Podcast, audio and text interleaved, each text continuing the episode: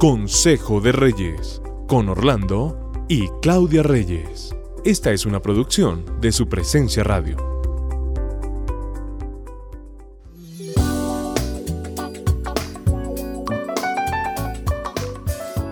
Queremos mandarles un abrazo desde esta muy bonita cabina de su presencia radio y estamos felices de acompañarlos hoy en Consejo de Reyes. Qué bueno saludarlos a todos. Hoy traigo una anécdota de algo que nos pasó, traemos, perdón, una anécdota de algo que nos pasó en nuestro vuelo de regreso de, de Cali a Bogotá hace unos días. Eh, nos encontramos con una persona que nos saludó y nos una dijo, mujer, ¿no? una, mujer que estaba sentada a nuestro lado. Veníamos en, los asientos de, de, salida de emergencia. Sí. Y ella dijo, casi no me quiero sentar en ese asiento, pero bueno, yo me tenía que encontrar con ustedes. En medio del viaje y en la charla, ella nos contó que vivía en España, pero estaba triste. Muy y triste. nos dijo, tengo un problema muy serio con mi hija, mi hija tiene 23 años y empezamos a hablar, pero el Señor nos dijo, ella tiene que conocer del Señor, sí. ¿cierto? Mi esposo y yo nos miramos y dijimos, ella tiene que conocer del Señor.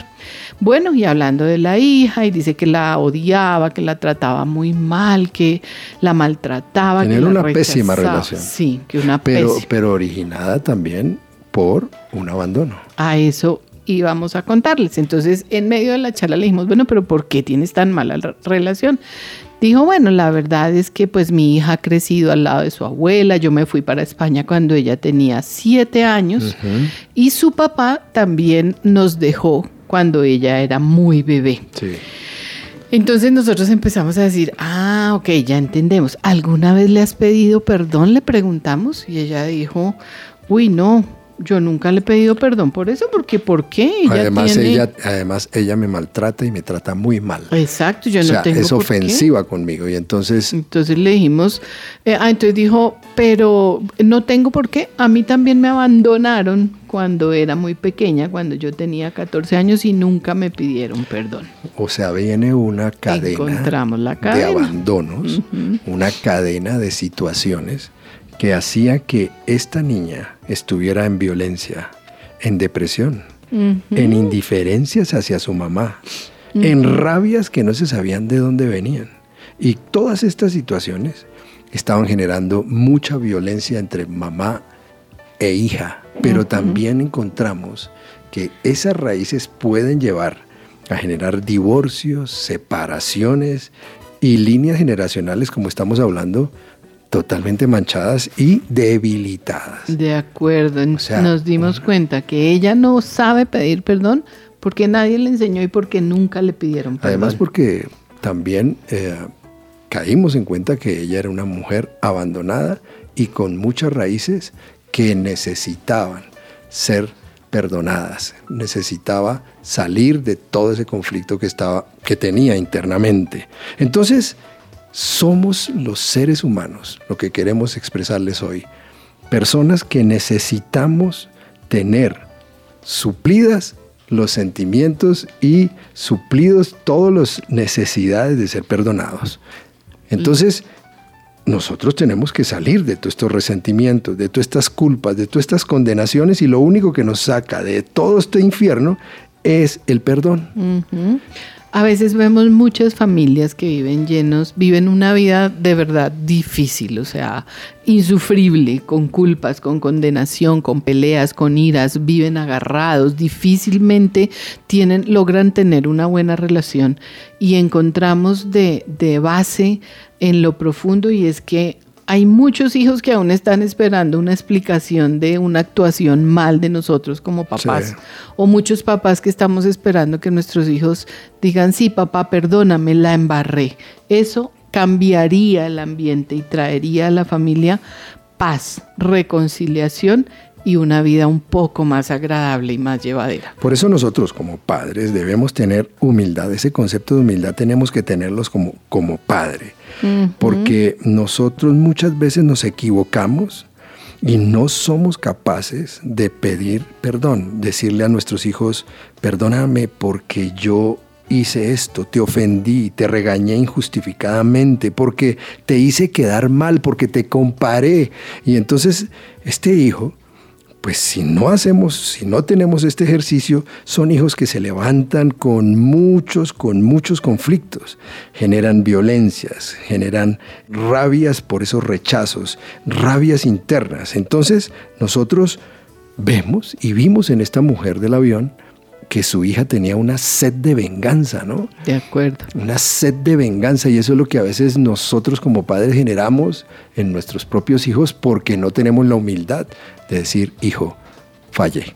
De acuerdo. También veo que los papás no no nos ponemos fácilmente en los zapatos de nuestros hijos, sino que simplemente creemos que tenemos el derecho, que tenemos el, que tener la autoridad y ser autoritarios sobre la vida de nuestros hijos, pero nuestros hijos necesitan que nosotros los entendamos, nos pongamos un ratico en sus zapatos, sentir lo que ellos sienten, entender que para ellos es importante, que a ellos les dolió lo que tú dices, los avergoncé delante de sus amigos, de sus compañeros, de los de las personas de, la casa, de los primos, o sea, eso para un joven o para una persona cualquiera delante de otras personas, hacerlo sentir a uno mal, lo destruye. Entonces ponerse, ser empático y ponerse en los zapatos de la otra persona a quien ofendí, sería, hubiera sido muy importante para esta mamá entender por qué su hija le estaba reaccionando de esa manera. Creo que ese día le hicimos caer en cuenta. Sí, ojalá que en España esté actuando de alguna manera.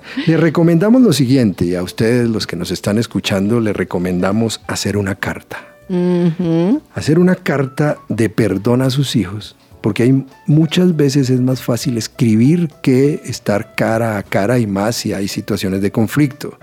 Entonces, escribir una carta diciendo, hijo, fallé por esto, hija, no debí decirte lo que te dije, yo creo que debes perdonarme porque y escribir una carta de un papá hacia un hijo va a ser muy sanador y es una muy buena recomendación para aquellos que nos cuesta, que nos cuesta estar cara a cara con la persona a la cual ofendimos.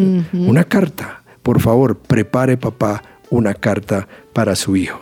No sé por qué es tan difícil pedir perdón, ¿cierto? A veces a uno le cuesta decir, perdóname. O sea, no le pasa solamente a usted, nos pasa a todos. Entonces ese tip que estás dando de la carta se facilita un poco más que hacerlo cara Y se lo dimos a esta mujer el tip, ¿cierto? Eh, yo creo que no pedimos perdón básicamente por orgullo. El orgullo de nosotros los esposos, del papá, eso de decir, perdóname, pues el orgullo es una gran interferencia para nosotros tener mejores ambientes, para, para, crear ambientes menos conflictivos. Pero como no es fácil trabajar con el orgullo, porque a todos nos cuesta, hay que encontrar formas, hay que encontrar maneras, buscarlas y escribir es interesante y van a ver cómo lo van a lograr. El, orgullo se baja con esa humildad de poder escribir, de poder decir fallé, de poder decir lo voy a intentar.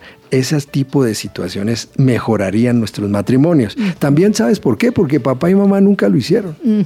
O sea, yo nunca vi restaurar a mi papá, a mi mamá. A mí nunca me pidieron perdón mis papás, por ejemplo. Sí, no, nunca. Creo que no lo sabían hacer tampoco. A pesar de todos los errores que pudieron cometer, no estamos juzgándolos ni mucho menos, pero se cometieron tantos errores, tantas ofensas de papá hacia mamá y de mamá hacia papá, y ahí fuera de eso lo hacían delante de nosotros como hijos. Y yo sí, otro tip, si usted se pelea, ofende, castiga, porque hasta las manos se han ido, delante de sus hijos, debe restaurar delante, de sus hijos esa relación. Así es. Y por eso tenemos que mirar a ver cómo restauramos a nuestros hijos, porque eso les va a llenar de seguridad y de paz en sus mentes y en sus corazones. A veces también, y lo hemos oído muchas veces, no pedimos perdón porque creemos que perdemos autoridad. Sí, claro. Pero no es así. Eso lo que genera es ese acercamiento. Claro. Esa cercanía, esa, ese momento bonito que rompe con todo esquema y que desarma los corazones que están heridos y con rabia. Otro, la terquedad. Somos obstinados y tercos. Entonces nunca nos damos la oportunidad de decir, oye, yo fallé, creo que yo tuve las faltas. No das tu brazo a torcer. No, es fácil para uno dar el brazo a torcer. Pero eso es algo que Dios nos, nos manda a hacer y nos va a ayudar a hacer cuando tomamos la intención de hacerlo. Entonces... Yo creo que muchas veces uno sabe que la embarró, pero no lo reconoce. Sí. ¿Cierto? Ese Sí. es un estorbo y ese es un plan, digo yo, del enemigo para evitar la unidad. Muchos matrimonios, aún queriéndose, se separan por la obstinación y la terquedad. De acuerdo. O sea, no, no, no puede ser. Y, la, y, y también hemos encontrado que no pedimos perdón a nuestros hijos ni a nuestras esposas porque nosotros mismos no nos hemos perdonado. Y somos personas, esposos y esposas llenos de culpas, llenos de... Nos estamos latigando todo el tiempo. Incluso hay- utilizan frases como, nadie me podría perdonar, nadie. Y Dios por Jesús te puede perdonar Cualquier cosa, cualquier falta. cualquier falta. Entonces deja de culparte, porque eso hace que tú no llegues al perdón. Es hora de perdonar y es hora de que también te des cuenta cómo cambia esto el ambiente. Tienes que probarlo, tienes que hacerlo.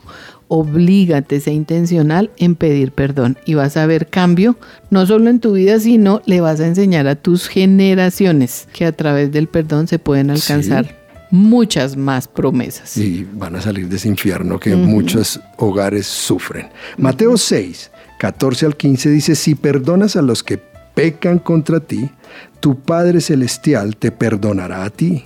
Pero si te niegas a perdonar a los demás, tu Padre no perdonará tus pecados.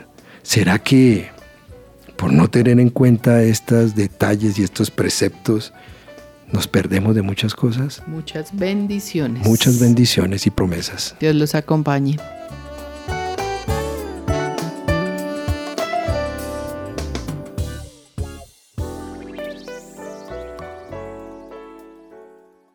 ¿Tiene dudas o dificultades acerca de si podrá o no pensionarse o de si puede ser beneficiario de la pensión de un ser querido que falleció? El abogado Manuel Santos, especialista en pensiones, lo puede asesorar. Comuníquese llamando o escribiendo al 301-459-5697 y agende una asesoría inicial gratuita. Acabas de escuchar Consejo de Reyes. Encuentra este y todos los episodios de nuestro podcast en tu plataforma de streaming favorita y también en la página web supresenciaradio.com.